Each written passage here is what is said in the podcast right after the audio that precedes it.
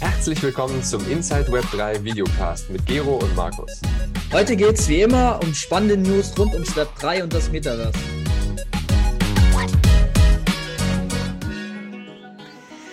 Markus. So, wir Hi. sind zurück, zurück auch gut. Zerrückt vom Silvesterabend sind wir. Happy New Year, Gero. Schön zurück zu sein. Wünsche wünsch ich dir auch. Mir geht's super an dir? Ja, gleichfalls, gleichfalls. Ähm, relativ smooth ins neue Jahr gestartet. Äh, der, ja, der, der Regler der Projekte geht wieder hoch. Es, das 2023 kommt mit Riesenschritten reingeballert. Ge, sehr schön, sehr schön, cool. Ähm, nach unserer zwei Wochen Pause würde ich sagen, gibt es einiges nachzuholen. Und äh, ich würde sagen, wir starten einfach direkt rein. Und zwar, ich weiß gar nicht, ob du das mitbekommen hast, aber es gab einen riesen Shitstorm um den Influencer äh, Logan Paul. Äh, er hat nämlich, ich glaube, ich sogar letztes Jahr noch ein großes äh, Krypto-Projekt angepriesen gehabt. Er hat das Crypto Zoo genannt. Ähm, sollte letztendlich irgendwie ein Play-to-Earn-Game sein, wo richtig cool sein soll, so ein bisschen Pokémon-artig, dass du irgendwie so Dinosaurier-Eier hast, die sich dann irgendwie schlüpfen und whatever mit einem Token. Kennst das Prozedere, halt so klass klassischer Play-to-Earn-Approach. Ähm, und er hat halt gemeint, ja, die Entwickler und, und die Kinder von den Entwicklern, die, die, die spielen das tagelang und es wird alles cool sein, hat halt da, weiß ich, wie viel Kohle eingenommen durch seine, durch seine ganzen Followerschaft. Uh, und CoffeeZilla ist ein relativ cooler YouTube-Kanal, der auf jeden Fall zu empfehlen ist. Der hat halt das ganze Thema mal beleuchtet und der CoffeeZilla, der beleuchtet sehr oft halt Shady-Projekte oder auch Scam-Projekte. Und der hat halt einfach mal unter Lupe genommen und so die Quintessenz von dem Video ist. Und ich glaube, eine dreiteilige Videoreihe. Ich habe äh, zwei Stück angeguckt, aber die sind sich sehr ähnlich. Dass er, er letztendlich viel angepriesen hat und nichts delivered hat, teilweise sogar die Entwickler nicht bezahlt hat und sich die ganze Kohle eingesackt hat, die sehr, sehr viele Leute viel Kohle verloren haben und ich glaube jetzt nach diesem Video erstmalig dann auf Discord auch aktiv war und hat gesagt hat, hey, ja, wir bauen trotzdem was. Was dann wiederum geführt, dazu geführt hat, dass der Token von denen gepumpt hat, wo ich mir auch wieder denke so, what the fuck?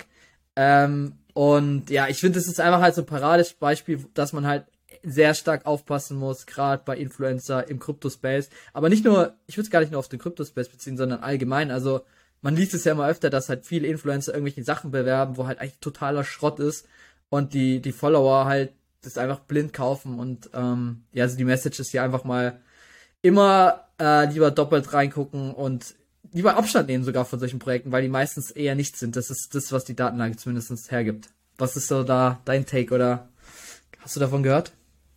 Ja, safe. Also bin ich natürlich voll bei dir. Ich habe es nicht nicht mitverfolgt, weil ich mittlerweile sogar halt im Sinne meiner eigenen Energie Abstand nehme, mich sowas einzulesen, aber es ja. ist natürlich genau richtig der Appell. Ich würde halt vielleicht nur das noch hinzufügen, dass ich, was ich für mich mal gemacht habe, aber es war jetzt eher im Kryptowährungsbereich, ähm, man kann halt so ein bisschen das modellieren, ne? Also man kann halt schauen, okay, ne, auf welche Narrative setzen halt die Entwickler, also sind es jetzt vielleicht halt gerade so Meme-Geschichten, ne, poppt das bei ganz vielen Influencern auf, ist es vielleicht ähm, irgendwie Play-to-Earn-Gaming oder ähnliches. Also ich würde es als Anreiz nehmen, mich mit einer bestimmten Thematik zu beschäftigen, weil ja nicht nur der Influencer in dem Bereich ist, sondern vielleicht auch ja. noch weitere Projekte kommen oder schon, schon da sind. So ein bisschen als Incentive, sich mit einem Bereich auseinanderzusetzen, den der Influencer äh, empfiehlt oder schild oder promotet, aber genau wie du sagst, halt nicht in das Projekt selber reinzugehen. Ne? Genau. Ja. Cool. Absolut.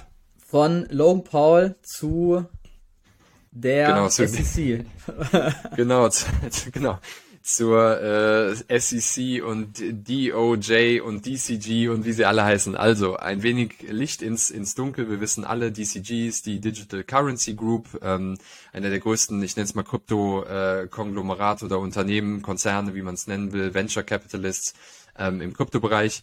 Ähm, und äh, die SEC und die DOJ sind halt das Department of Justice und die Securities and Exchange Commission in den USA. Und hier ist einfach äh, die, die Info oder die News, dass halt die DOJ, also das Justice Department und die SEC die DCG Group oder die DCG untersuchen. Ja, also da gibt's halt jetzt äh, eine eingehende Untersuchung. Und zwar ganz wichtig, geht's dabei nicht darum, dass sie, dass es irgendeine eine Anschuldigung besteht, also dass irgendwas faul erscheint oder dass irgendwas komisch ist, sondern was sie machen möchten, ist, sie möchten den Zahlungsverkehr zwischen DCG als übergeordnetem Konstrukt und Genesis, was ja der, der Lending Arm, also der, der Arm ist, der die institutionellen Investoren halt letztlich ähm, bedient, den Zahlungsverkehr zwischen diesen beiden Entitäten möchten sie gerne offengelegt haben. Ja, also sie wollen da ganz genau reingucken, was ist da passiert. Natürlich vor dem Hintergrund von FTX und wilden Hin- und Herschiebereien zwischen Alameda und FTX äh, ist das jetzt halt hier der weite, der nächste Case sozusagen, wo die Departments genau hinschauen. Ähm, warum haben wir das mitgebracht? Zum einen einfach, weil es wichtig ist, das zu wissen. DCG ist ein, wie gesagt, ein riesen riesen, riesen Apparat im Crypto-Space. Ähm, es gibt viele Experten, die sagen, selbst wenn DCG jetzt ins Wanken kommen sollte, wäre es zwar nicht gerade förderlich für den Kryptomarkt, ja, also es wird mit Sicherheit auch gewisse Auswirkungen haben, aber hätte auch keine vernichtenden Auswirkungen. Ähm, nur man sollte halt einfach äh, darüber informiert sein, weil sie wie gesagt wichtig sind. Und das Zweite ist auch einfach mal ein bisschen zu beobachten, wie ist so das Narrativ, ne? Wo geht jetzt gerade so die Regulierung in den USA als wichtigen Markt hin? Worauf schauen die Behörden jetzt gerade? Ähm, und, und, und, ja. Also das ist mit Sicherheit etwas, was man einfach mal so ein bisschen weiterhin beobachten sollte. Ähm, ja, auf jeden Fall eine super interessante News. Ich hoffe nur, dass da nicht wieder der nächste große Player ins Wanken gehört. Ich hatte nämlich auch nur so ganz beiläufig irgendwas mit Gemini war das, glaube ich, gelesen. Die waren ja hier auch ja. erwähnt in dem Artikel, dass da dann auch wieder irgendwas zu irgendwelchen Problemchen äh, kam ich hoffe, dass es äh, nicht äh, irgendwelche Ausmaße annimmt, wie zum Beispiel bei Free Arrows Capital, die dann insolvent gegangen sind, oder FTX in die Richtung. Ähm, gehen wir mal von Guten aus. Ja, also anscheinend, ne, es, äh, anscheinend ist es so, dass diese Forderungen ähm, äh, an Genesis, ich glaube, es dreht sich irgendwie um 900 Millionen, die die die Genesis an äh, Gemini oder Gemini äh, schuldet. Also Gemini ist ja das vom Winklevoss mhm. und äh, Genesis ist wie gesagt der Teil von DCG, äh, für alle, die damit sich vielleicht noch nicht so auseinandergesetzt haben. Ähm, dass diese, dass die Schulden letztlich ähm, bezahlt werden können dadurch, dass die, die, dass die DCG einen Arm von ihrem Unternehmens, also von dem Konzern verkaufen.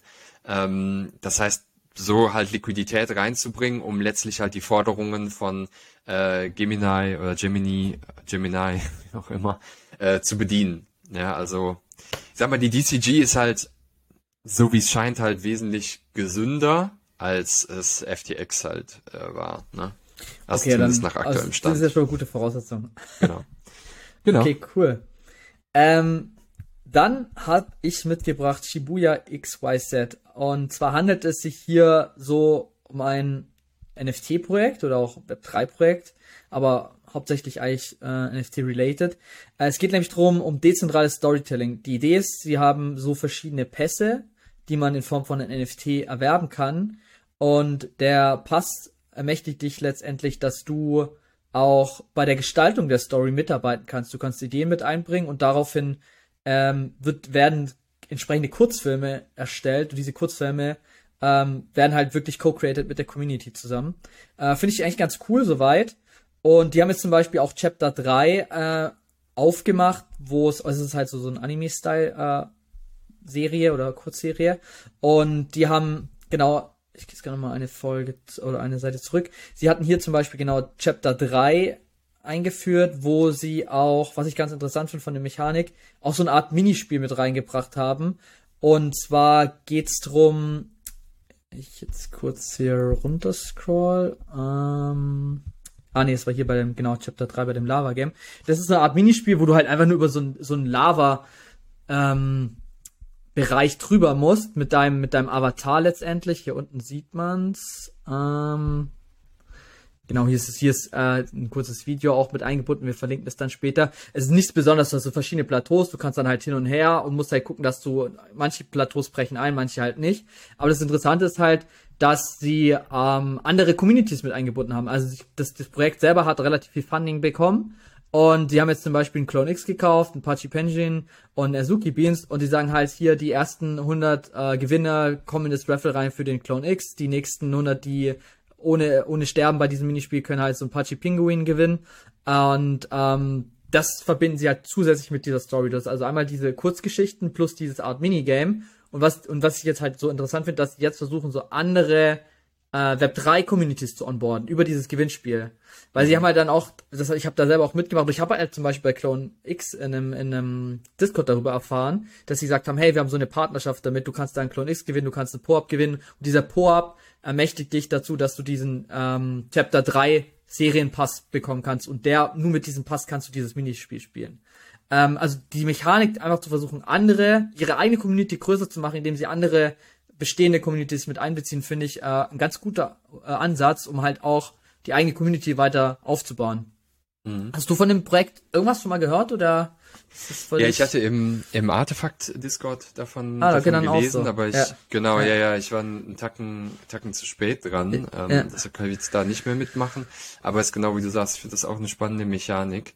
Ähm, ich finde es, ich finde es erstaunlich, dass, oder andersrum, ich finde erstaunlich wenige NFT-Projekte heute beziehen das Thema Storytelling oder Co-Created mhm. Story mit der Community ein.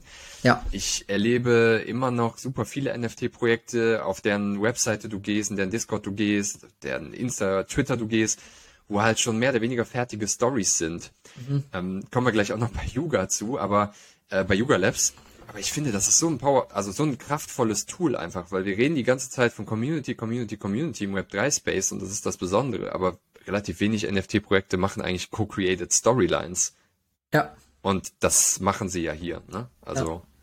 Ja, ja finde ich, finde ich gut. Ja. Ich, ich finde es auch cool und ich bin auch gespannt, wie sich das weiterentwickelt. Ob dann auch wirklich, oder was jetzt halt interessant zu beobachten ist, was auch so mein Take ist, ob ähm, auch Leute, die jetzt vielleicht von Artefakt auf das Projekt aufmerksam wurden, äh, ob die auch dann drin bleiben oder ob die nur einfach greedy sind, dieses Gewinnspiel gewonnen, äh, gewinnen wollen und dann wieder weg sind, so, ne? Ähm, ich glaube, das, das ist ein Effekt, den man auf jeden Fall, oder es ist einfach, sage ich mal, ein Szenario, das man beobachten sollte, oder ich werde es auf jeden Fall tun, um einfach zu gucken, ob so eine Mechanik funktioniert oder halt auch nicht. Ja. Ja, spannend. Lass uns das echt beim nächsten Mal auch irgendwie wieder aufnehmen. Ja. Ähm, genau, vom dezentralen Storytelling zur AI-Storytelling bei ChatGPT. Chat, genau. Ja, für alle diejenigen, die jetzt gerade die Hände beim Kopf zusammenschlagen und, und wild in die Luft schreien, nein, warum ihr auch noch, warum müsst ihr auch noch über ChatGPT? Alles gut. Wir wollten nur darauf hinweisen, auf eine coole oder witzige News sozusagen, dass Google nämlich so ein bisschen die, äh, die Knie schlottern ähm, im Antlitz von ChatGPT, was da so angerollt kommt. Ähm, es gab wohl laut, ähm, ich weiß es gar nicht, von der Financial Times oder es war von CNET selber, ähm, es gibt halt Infos, dass Google mehrere Meetings einberufen hat, wo es wohl ausschließlich darum ging, äh, die AI-Strategie von Google anzupassen, weil sie nicht damit gerechnet haben, wie extrem die Nachfrage nach ChatGPT, mhm. was ja von, mhm. ne, äh, von OpenAI ein, ein Produkt, nenne ich es mal kurz, ist, äh, eigentlich ist. Ja, und das Problem ist halt einfach, was Google wohl halt jetzt so gerade erkennt, ist natürlich das Google-System oder die Google Search funktioniert natürlich darauf, dass auf eine Suchanfrage Ergebnisse gefunden werden, die von Menschen erstellt sind. Ja, und da hast du mitunter halt eben auch Dinge, die äh, mal durch eine Policy laufen müssen bei Google, also irgendwie rassistischen Dinge und so weiter. Das muss ja alles gefiltert werden. Also du hast den Human Faktor in den Suchergebnissen drin. Mhm. Und bei ChatGPT ist es natürlich halt anders, weil du gibst ChatGPT äh, Prompts, also Anweisungen, Input und ChatGPT spuckt dir etwas aus aus bestimmten Modellen. Ähm, und das ist natürlich ein gravierender Unterschied und mich hat es ein bisschen überrascht. Ich musste leicht äh, schmunzeln dabei, dass Google davon jetzt so überrascht ist. Äh, ich meine, dass, dass AI eine Riesenrolle spielt, ist ja jetzt auch kein Geheimnis und ähm, bin mir auch sicher, dass sie jetzt nicht erst vor acht Wochen erfahren haben, dass daran ja. gearbeitet wird. Also das hat mich ein bisschen verwundert. Ja. Ähm, aber ich finde es spannend, weil je mehr da am Schlottern ist, desto mehr Bewegung kommt in den Bereich. Also, also was ich ja auch zum Beispiel auf LinkedIn voll oft lese, dass so, ob das jetzt irgendwie ChatGPT so der Google-Killer ist. Ich würde sagen, nein, weil du hast, du, so eine AI musst du ja immer mit Trainingsdaten trainieren. Es wird dann vielleicht mal interessant, wenn du so eine AI irgendwie ans Internet anschließt, so, und dass die dann instant diese Live-Trainingsdaten zur Verfügung hätten, dann wird's, dann wird's interessant. Ähm, aber ich glaube, es wird nie so Art das Geschäftsmodell von der, von der Search Engine letztendlich ersetzen. Ich glaube auch Google, ich glaube, es war 2017 oder so, hat Google selber gesagt, dass sie eine AI-Only-Company sind. Also die haben sich komplett re-gebrandet. also die haben auf jeden Fall was. Ich glaube nur Google hat das Problem, die haben so dieses Innovator-Dilemma-Problem. Mm. Ne? Sie, mm. Ich hatte letztens eine Grafik gesehen, Google macht knapp über 50 Prozent ihrer Umsätze mit der Search Engine. Ne? sie ja. haben bestimmt eine bessere AI oder bestimmt gleichwertige AI, aber sie würden ja ihre eigene Cash-Cow töten, wenn sie jetzt sagen, okay, wir haben jetzt auch so so ein Ding, weil das das Advertising, was halt gut funktioniert bei so einer Search Engine, dass ich oben einfach drei Links anzeige und die Leute, die halt oben angezeigt werden, dafür zahlen, funktioniert halt super gut. Und die würden, und die müssten halt erst ein neues Produkt entwickeln, weil bei, bei OpenAI, die werden es auch früher oder später monetarisieren. Die Frage ist nur wie, ob sie es mit Werbung machen oder ob sie auch sagen, hey, äh, du kannst hier irgendwie besonders als erstes angezeigt werden, wenn irgendwie eine Anfrage reinkommt. I don't know, wie, wie man es da darstellen kann, weil ich habe eigentlich direkt immer eine Ausgabe und nicht verschiedene. Mhm. Äh, und ich glaube, das wollten sie halt einfach bewahren und sie haben halt einfach abgewartet und jetzt müssen, kommen sie halt irgendwann in Zugzwang. Und äh, ich bin auf jeden Fall gespannt, was Google machen wird. Äh, ich denke aber auf jeden Fall, die, die äh, haben da bestimmt irgendwas im Kopf und wir werden da auch früher oder später was von denen hören in die Richtung. Ja, da kommt jetzt so viel, da kommt so viel Schwung rein in den Bereich. Also genau wie du sagst, ne, die Abhängigkeit von den vom Advertising äh, ist halt immens bei Google ja. einfach. Ja. Und äh, ja, ich bin mir sicher, da, da sieht man dann halt letztlich auch ganz neue Formen der, des, des Advertisings, ne? wie du sagst, entweder du zahlst halt ganz oben zu sein oder es kann ja auch sein, dass es halt so ein Con Conversational Advertising ist, dass halt dann beim dritten Prompt, den du dann halt in den, in dem Chat halt einträgst, dass bestimmte Werbeanzeigen dynamisch angezeigt ja. werden, um dir so ein bisschen Abbiegungen anzubieten, ne? Vielleicht erkennt die AI dann auch, wo du gerade voraussichtlich mit deinem, mhm. mit deinen Gedanken bist, weil du folgenden Prompt eingegeben hast und dann wird dir das, das und das Produkt dazu angezeigt. Also, das wird schon witzig. Also, ja. da ist es ein bisschen wird was eine drin, neue ja. Art halt von, sag ich mal, Informationsbeschaffung ja. neben Google an sich selber. Ich bin, ich finde auch, ich finde das Thema super spannend und ich bin gespannt, was da für neue Geschäftsmodelle entstehen. Also, dass AI irgendwo früher oder später in jeder Software drin sein wird und teilweise schon ist, ich glaube, das, äh, das ist, das ist so wie Teil, dass alles digitalisiert wird, jeder Prozess. Ich glaube auch, dass jeder Prozess früher oder später einen Teil davon AI hat, haben wird, wo halt irgendwie den Prozess unterstützt. Ja, total. Aber yes, cool. Yes. Von Google ähm, zu Shopify. Genau, Shopify. Äh, da geht's drum um Token-Gated ähm, E-Commerce. Und ich hatte vor, ich glaube letztes Jahr schon mal so die erste Headline gelesen, dass Shopify Token-Gated E-Commerce anbietet. Was ist das letztendlich?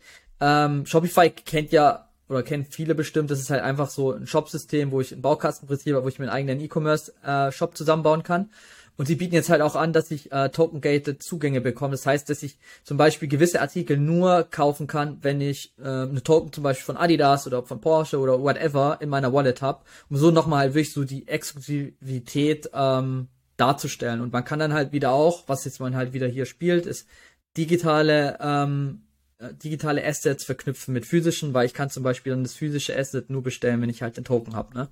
Und ich finde es eigentlich ganz spannend, dass sie das jetzt auch in ihre ähm, Shopify Suite in, äh, implementieren. Das heißt, es wird für für viele weitere noch einfacher, einfach zum Beispiel solche Token-Gated äh, E-Commerces aufzubauen. Man braucht mich, sich gar nicht mehr mit Smart Contract Technik und so weiter rumschlagen, weil das letztendlich von denen gehostet wird in der Cloud. Finde ich ganz spannend. Ähm, Genau, hast du noch weitere Insights? Ähm, ich, ich fand halt, was ich, was ich krass finde oder fand, als ich das erste Mal gesehen habe, war, dass du ja, also, dass du über deinen Shop auch die NFTs verkaufen kannst. Weißt du, was ich mhm. meine? Also, ah, das ist ja. quasi wie so ein ja. Closed Loop sozusagen. Du musst gar nicht, es muss gar nicht so sein, dass du über irgendeine andere Plattform oder irgendeinen anderen Minting-Mechanismus oder so ein Anbieter seine NFTs an die, an die, an die Meute, an die Community bringen muss und mit diesem NFT kannst du dann in dem Token-Gated Shop bei Shopify einkaufen, sondern mhm. du kannst halt sagen, du bist jetzt eine Web2-Brand, ne? Du verkaufst jetzt T-Shirts und du sagst, hey, hier NFTs und ich habe vielleicht eine kleine Umfrage per E-Mail gemacht in meiner ähm, in meiner Kundschaft, in meiner Community, die sind offen für NFT so, du verkaufst die NFTs über deinen Shop auf Shopify, also lässt die da minden. Also man kann wohl auch mhm. die Chains halt auswählen. Also Ethereum, Polygon, genau steht ja hier Solana, Flow. Kannst die Chain aussuchen und so weiter. Kannst die Leute minden lassen. Die Leute haben das NFT und mit dem NFT kannst du wiederum Zugang zu dann halt den Token-Gated uh, ja, Produkten cool. geben. Ja, ja. Das ist halt, und, und da muss ich sagen, ähm, da krieg ich so ein bisschen schwitzige Hände vor Freude, weil das ist, ich, ne, ich meine, Spotify, ach, Spotify sage ich schon, äh, Shopify hat, ich habe jetzt eben extra nochmal nachgeguckt, 25% aller E-Commerce Stores globally sind halt mit Shopify bedient. Mm, mhm.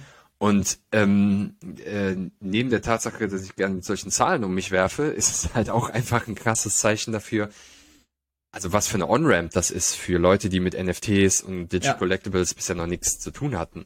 Ja. Also E-Commerce ist allgegenwärtig und jetzt kannst du auf einmal beim größten oder einem der größten Plattformanbieter einfach mal ein NFT verkaufen im Shop und kaufen. Das ist, also, das ist halt Das ist krass. schon, das ist schon echt, echt krass. Ähm, und ich glaube, hier ist es auch auf der, auf der Seite. Es gibt, glaube ich, auch bekannte, ah, genau, hier, Brands Token äh, Gating on Shopify. Das sind ja, sogar bekannte Brands, die das ja schon genutzt haben. Und das war mir auch gar nicht bekannt. Zum Beispiel hier Doodles oder Invisible Friends sind ja relativ bekannte Web3 World of oder. NFT-Projekte. Genau, Superplastic auch, aber nicht so erfolgreich. ähm, genau, World of Women noch. Ähm, Stapleverse auch. Eigentlich, die eigentlich alle da stehen, Ja. kennt man, wenn man in dem Space unterwegs ist, beziehungsweise hat man zumindest schon mal gehört oder ist auf, über den Weg gelaufen. Äh, Ja, Finde ich, finde ich cool. Ich glaube, was jetzt noch das Bottleneck ist, wir haben jetzt einmal, okay, die Märkte sind da. Ich glaube, es braucht jetzt noch einfachere Wallets. ja, Wenn wir das irgendwie eine gelöst werden, dass du quasi wie einfach, ich lade nur eine App im App Store runter und die, die Leute müssen sich nicht mit Seed Phrase, Private Key und so weiter rumschlagen, sondern dass es vielleicht irgendwie im Smartphone integriert ist. I don't know, wie man das vielleicht machen könnte. Ähm, das finde ich, finde ich dann äh, schon spannend, weil dann ist es für, da haben wir nämlich beides, dann haben wir einmal die Supply über Shopify, dass es super einfach ist für Leute, die äh, NFTs herauszugeben und es ist auch für die Konsumenten sehr, sehr einfach, NFTs zu erwerben. Und dann wird's spannend, ob dann überhaupt der Markt da ist für, für die Masse, dass sie sagen, hey, das ist was Cooles, oder ob äh, es trotzdem weiterhin eine Nische bleibt. ja, total. Also, yes, deshalb. Also richtig coole Sache. Cool. Dann ähm, Board Ape Yacht Club. Da Ja. gibt es neue News. Wir hatten es, glaube ich, in der letzten Folge auch schon mal angeteasert und jetzt haben wir mehr Konkretes dazu. Markus, Ja, ja, genau, genau. Also ähm, wir, wir, beide sind ja kein, leider keine Affen. Deshalb dient es folgende reinen Informationszwecken und nicht zu unserer eigenen äh, Belustigung oder äh, Freude.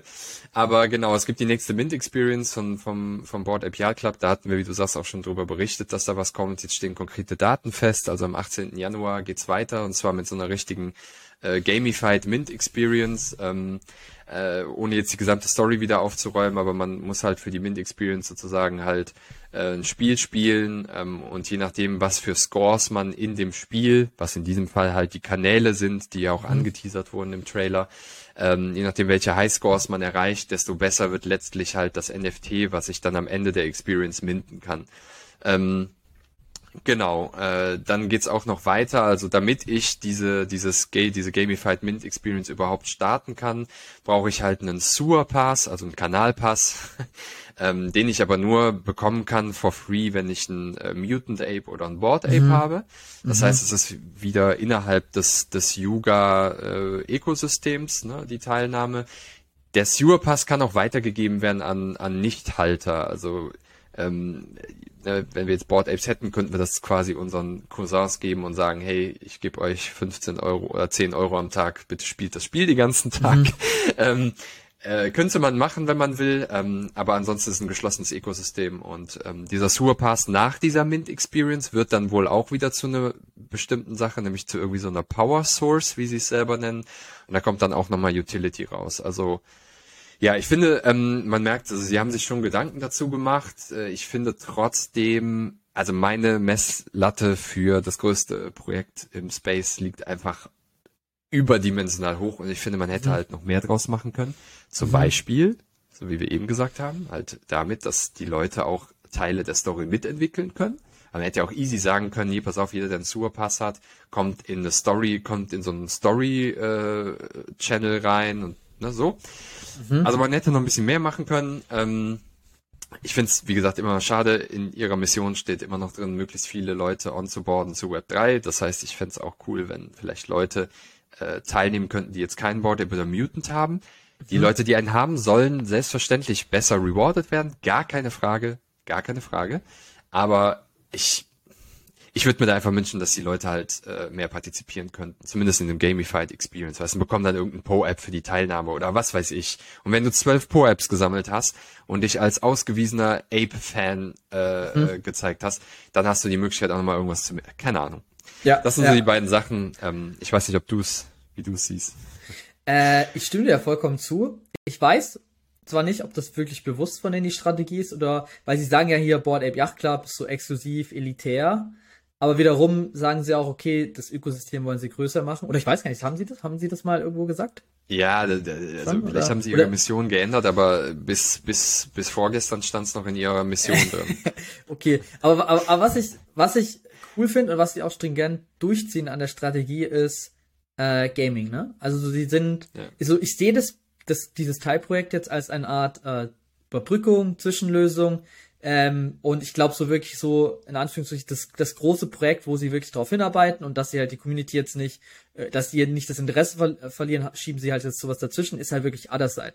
Und ich glaube da, also ich glaube, dieses Ziel, wirklich viele zu onboarden, das versuchen sie mit Otherside, beziehungsweise das müssen sie mit Otherside machen, weil sonst hast du so eine riesen Welt gebaut und wenn da nur hier äh, 10.000 Leute rumlaufen oder ich weiß gar nicht, wie viel Holder es insgesamt gibt, wahrscheinlich weniger, also 8, 9.000 Euro, äh, 9.000 ähm, Holder mit Make zusammen, vielleicht, sagen wir mal um, die, um die 10.000 äh, mit, Mitglieder, dann ist es halt viel zu wenig für so eine große Welt. Also da müssen ja. sie dann auch die breite Masse irgendwie mit einbringen und was ist da, was super schwierig macht, was ich auch ähm, auf Discord schon ein bisschen mich unterhalten habe, ist ähm, dann ein ausgewogenes Balancing hinzubekommen. So einerseits willst du trotzdem die Holder rewarden, andererseits äh, kannst du aber nicht den, den, Common User dafür erzwingen, dass er sich irgendwie einkaufen muss in das Ökosystem, weil so funktionieren halt heutzutage Games nicht. Ne? Diese ganzen erfolgreichen Games, Fortnite und so weiter, Roblox, das sind alles Free-to-Play-Games. Das heißt, kannst in diese Welt, in dieses Ökosystem kostenlos rein und sie monetarisieren sich halt über diese Skins, ne?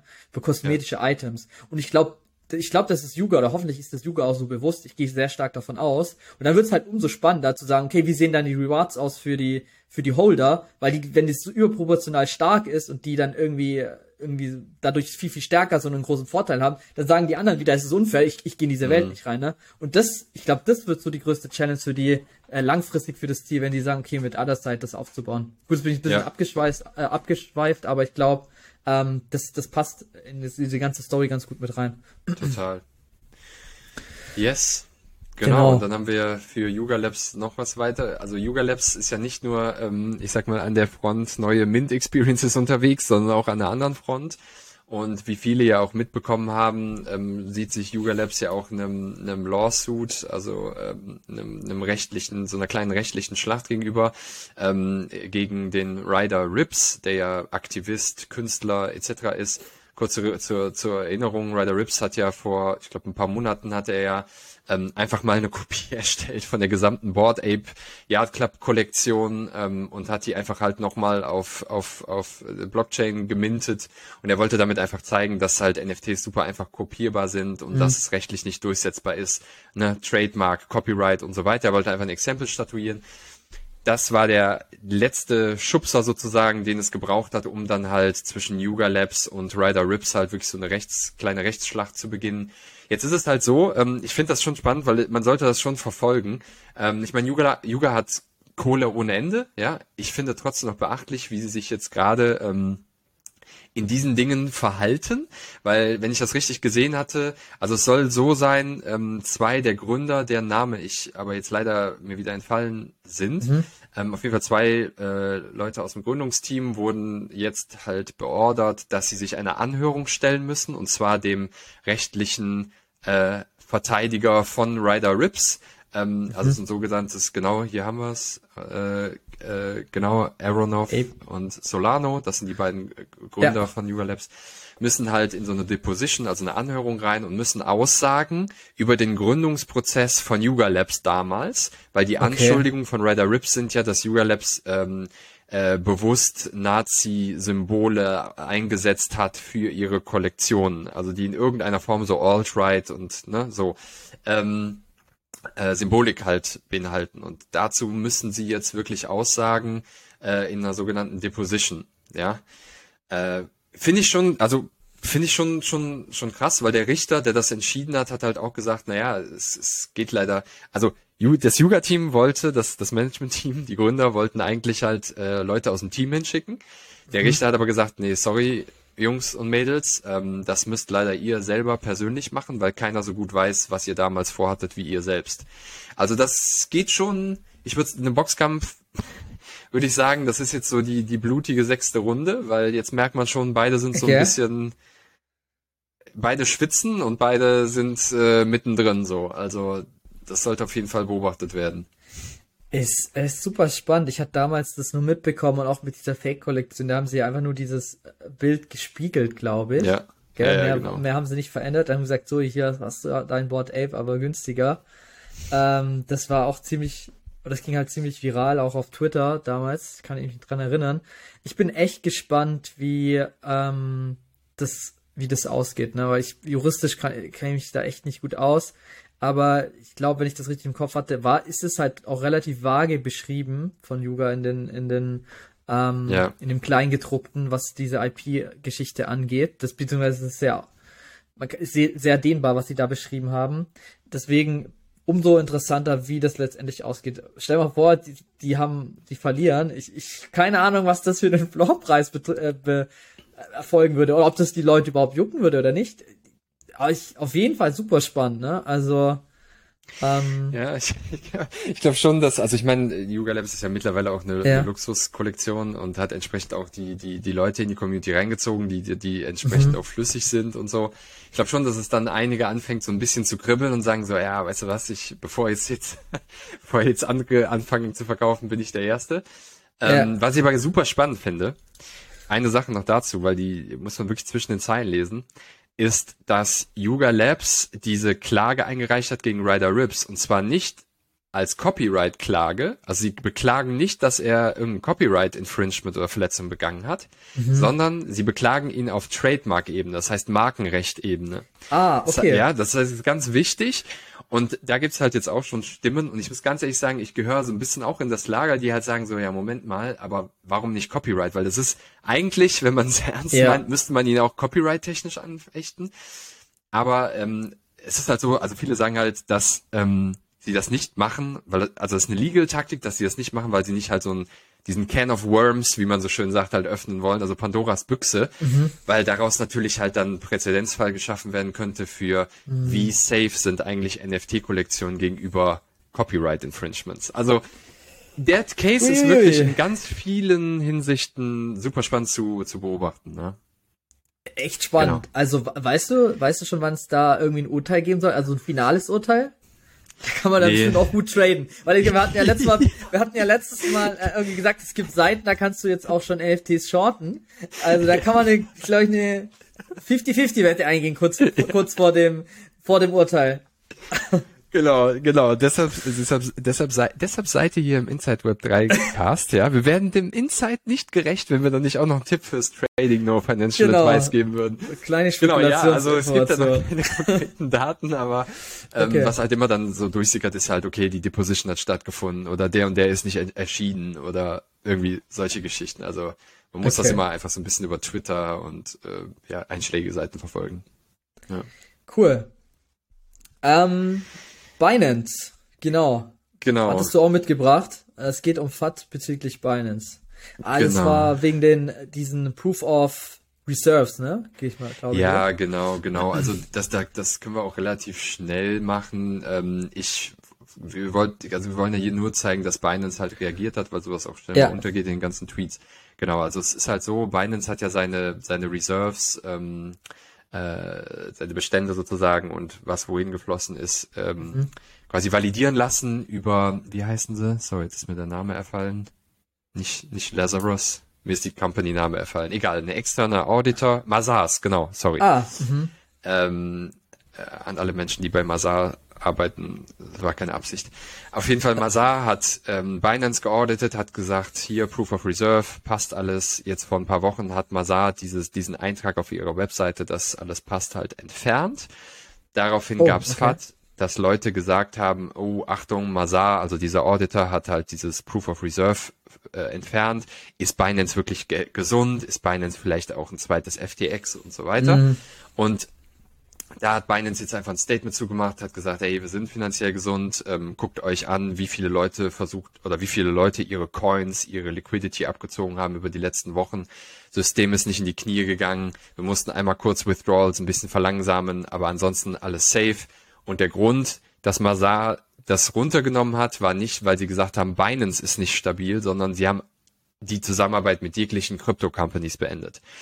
So, okay, ähm, verstehe. Ne, zeitgleich ähm, äh, hat auch war Reuters die News-Seite, die vorwiegend darüber berichtet hat, nennen wir es mal, ähm, dass Binance eventuell nicht finanziell stabil ist und nun gibt es durchaus auch Stimmen, die sagen, hm, warum denn Reuters? Weil Reuters ist durchaus auch mal ganz vorne dabei, wenn es um so massenmediengesteuerte Narrative gibt, geht.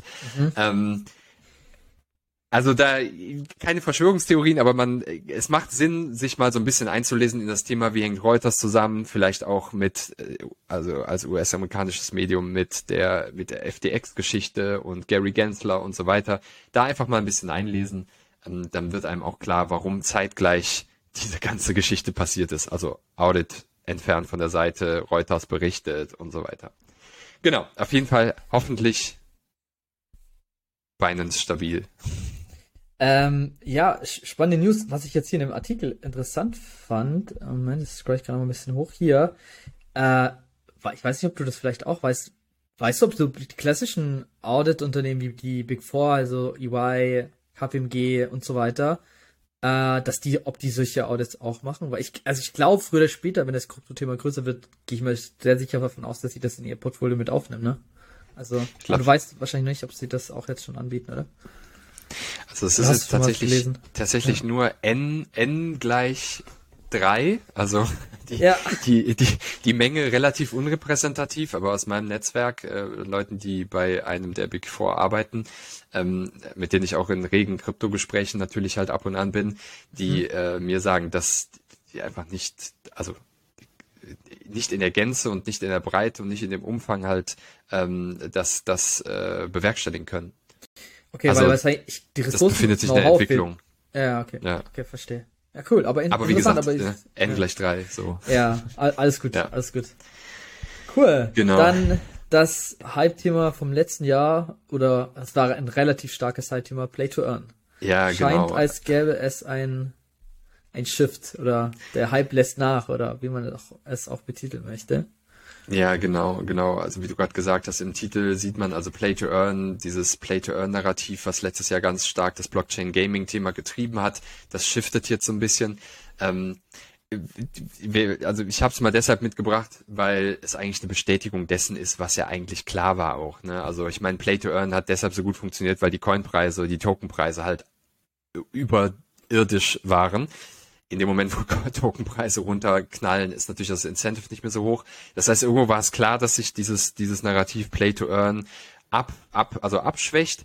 Ähm, ich habe es auch deshalb mitgebracht, weil ich es gut finde, was das neue Narrativ ist. Denn man hat erkannt, genau wenn du ein bisschen runterscrollst auf diese Grafik, ah, in mhm. dieser Grafik sieht man, was jetzt, was der Blockchain Gaming, die Blockchain Gaming Association, also eine sehr große Association im Blockchain Gaming Bereich, jetzt als Hauptnarrativ oder als Hauptpusher, Beschleuniger für den, für den Blockchain Gaming Bereich sieht. Nämlich, Surprise, Game Improvements.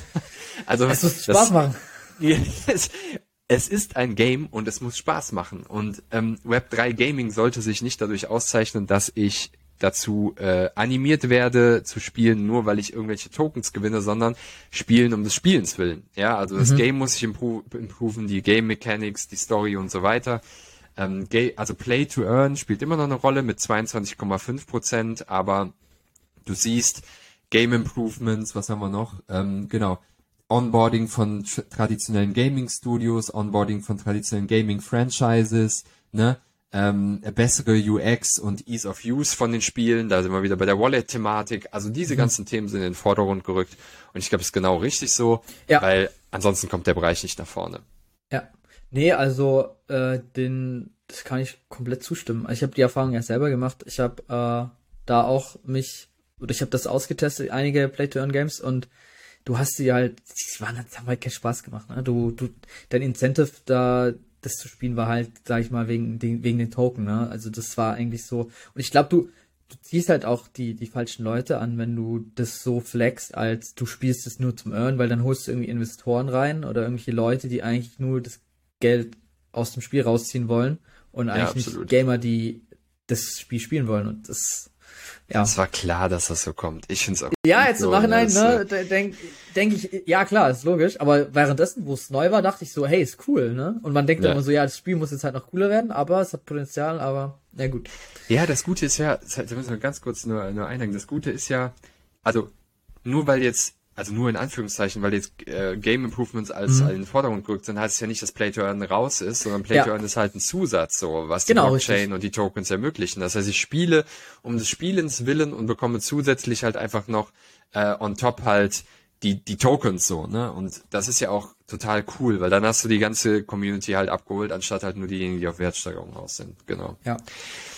Yes. Nee, ähm, echt ein cooler Artikel und ähm, zum Abschluss haben wir äh, Meme der Woche, was auch äh, der NFT Fail Drop der Woche ist. Und zwar Game of Thrones hat NFTs rausgebracht und wir haben hier einen Kevin 2.0. Wer Kevin 1.0 noch nicht kennt, das war ein altes Projekt, ein Projekt vom, von 2021, ich glaube Pixelmon hieß es, ne? Das war auch so, die wollten so in die Richtung von Pokémons gehen, auf Blockchain-Basis und man hat, die hat, die Homepage war richtig, richtig gut gemacht und die Trailer und so weiter, sah richtig, richtig gut aus und der Drop war dann wirklich katastrophal. Also irgendwelche Artwork, die irgendwie auf Fiverr gekauft wurde, und richtig, richtig schlecht und richtig pixelig. Und ich glaube, hier, ähm, hier sehen wir was ähnlich Schlechtes von der Qualität. Also hier diese, diese Hände, äh, das ist schon katastrophal. Und auch der Drop, auch die Utility, also ich habe mich mit dem Projekt beschäftigt, ich habe mich selber da angemeldet. Ähm, das war auf dem Closed Marketplace Nifty, ich weiß nicht, ob du das kennst. Mhm. Ähm,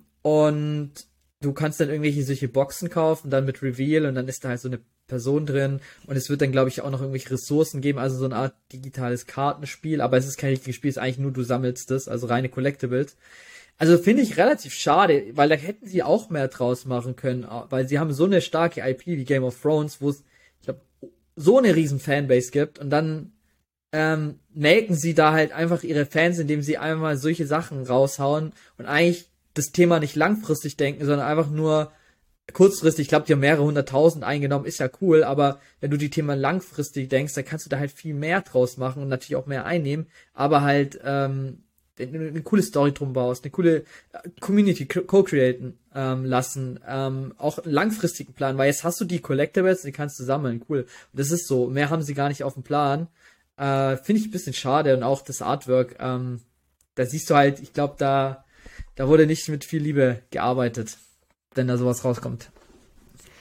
Also wir sind ja jetzt am Ende der Folge und ich finde am Ende der Folge ähm, ist es durchaus okay, wenn man mal so einen kurzen Rant startet. ähm, das Ding tut einfach nur weh. Ja. Also es tut mir leid, ne? Aber wir sprechen halt hier nicht von irgendeiner Haus- und Hof NFT-Kollektion. Wir sprechen von Game of Thrones, einer der erfolgreichsten TV-Serien ever. Und sie kriegen es nicht hin, also nicht nur, dass sie, genau wie du gesagt hast, nicht die Leute an der Story-Entwicklung teilnehmen lassen, geile Utility machen, eine geile Roadmap machen, eine geile Welt aufbauen. Sie kriegen es noch nicht mal hin, die Figuren ordentlich zu designen. Das ist, ich, das entbehrt sich bei mir jeglicher Logik. Das, ich verstehe es einfach nicht. Also, das ist, ich verstehe es nicht. Also, ich verstehe es einfach nicht. Das ist, das, aber ich muss ganz ehrlich sagen, bei, bei, bei Warner Brothers ist es ja, ne? Der, ich glaube, ja. Halt, ähm, auch mit DC, ja. Da gibt's so eine Reihe von NFT-Drops, weiß nicht, ob du es mitbekommen hast, auch in die Batman-Richtung. Da gab es am ganz am Anfang ah, gab's okay. so Batman-Helme. Nur mit Herr der Ringe, das könnte, gehört das auch dazu? Ja, äh, ja, genau, ja, ja, genau, genau. Ja.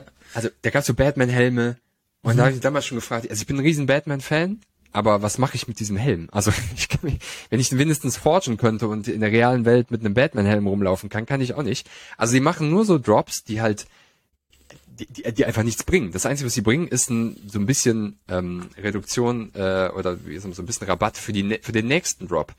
Und ey, da tut, also sorry, ne, da, da tut bei mir echt alles weh. Also so ein geiles Franchise so zu verhunzen mit so einer neuartigen Technologie, ja. Also ich, ich finde ich, ich, ich finde das auch super schade und ich frage mich da immer, ich, ich bin ja relativ sicher, dass die dann auch Berater haben, Strategic Advisor und so weiter. Und dann frage ich mich immer, was, was beraten die? Weil also ich, ich, mir kommt es immer vor, wenn ich so bei diesen großen Brandprojekten oder bei vielen großen Brandprojekten, die machen irgendwie alles das gleiche und ich glaube 90, 95 Prozent sind einfach nur reine Collectibles, so du einfach wie so eine Art Panini-Heft, so das, keine Ahnung, macht machen alle, das ist doch nicht cool. So, und du siehst ja auch, dass die Leute es da nicht so cool finden. Und ich frage mich trotzdem, warum die das alle so machen. Und ich finde, es ist viel wichtiger, auch so als, als kostenloser Advice, falls dir Brands zuhören. Äh, ich würde das einfach viel stärker mit meinen, mit physischen Produkten verknüpfen, mit bestehenden Produkten. Also, das, das muss so miteinander ähm, verschmolzen werden äh, und nicht nur immer sagen, ich glaube halt irgendwie habe ich das Gefühl, alle denken, NFTs sind nur digitale Collectible und nichts anderes. Und das ist halt irgendwie falsch. Und irgendwie finde ich das schade. So. Weil da ist viel, viel mehr Potenzial. Und das riecht dann immer auf, wenn ich dann solche Projekte und denke so, oh Gott. Ja. Das Einzige, was hier verschmolzen ist, sind die Finger von den Figuren. Ja, aber, die, genau. aber, man muss, aber man muss halt eine Sache sagen.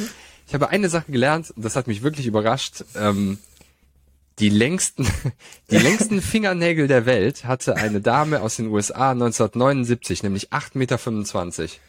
Wow, Markus, ich glaube, so, das, ja? das, ist das perfekte Schlusswort hier. Und noch etwas unnützes Wissen am Ende von unserer Folge. genau, wenn ihr euch, ähm, ja, genau, wir sind am Ende angelangt, wenn ihr euch äh, über mehr unnützes und natürlich auch sehr, sehr, sehr, sehr nützliches Wissen über den Web3-Bereich mit uns austauschen wollt, sind wir jetzt in einem Discord auch unterwegs. Richtig, ja, ja genau. Genau. Also Nämlich in der NFT University. Äh, da haben wir auch unseren eigenen Kanal. Also kommt da gerne auch dazu und äh, wir sind da immer offen, auch wenn ihr irgendwelche Themen habt, die ihr besprechen wollt, wenn ihr Fragen zu Folgen habt, irgendwas kommentieren wollt, Lob, Kritik, wir sind da oft für alles kommt da gerne vorbei und äh, genau, wir können gerne zusammen was diskutieren, über die nächsten äh, NFT-Projekte sprechen und wir freuen uns da auf äh, euer Kommen. Top. Gero, danke Markus. für die erste Folge 23. Ich freue mich, es war eine Ehre, wie immer. Genau, alles klar, mach's, mach's gut. gut. Ciao, ciao, ciao an alle.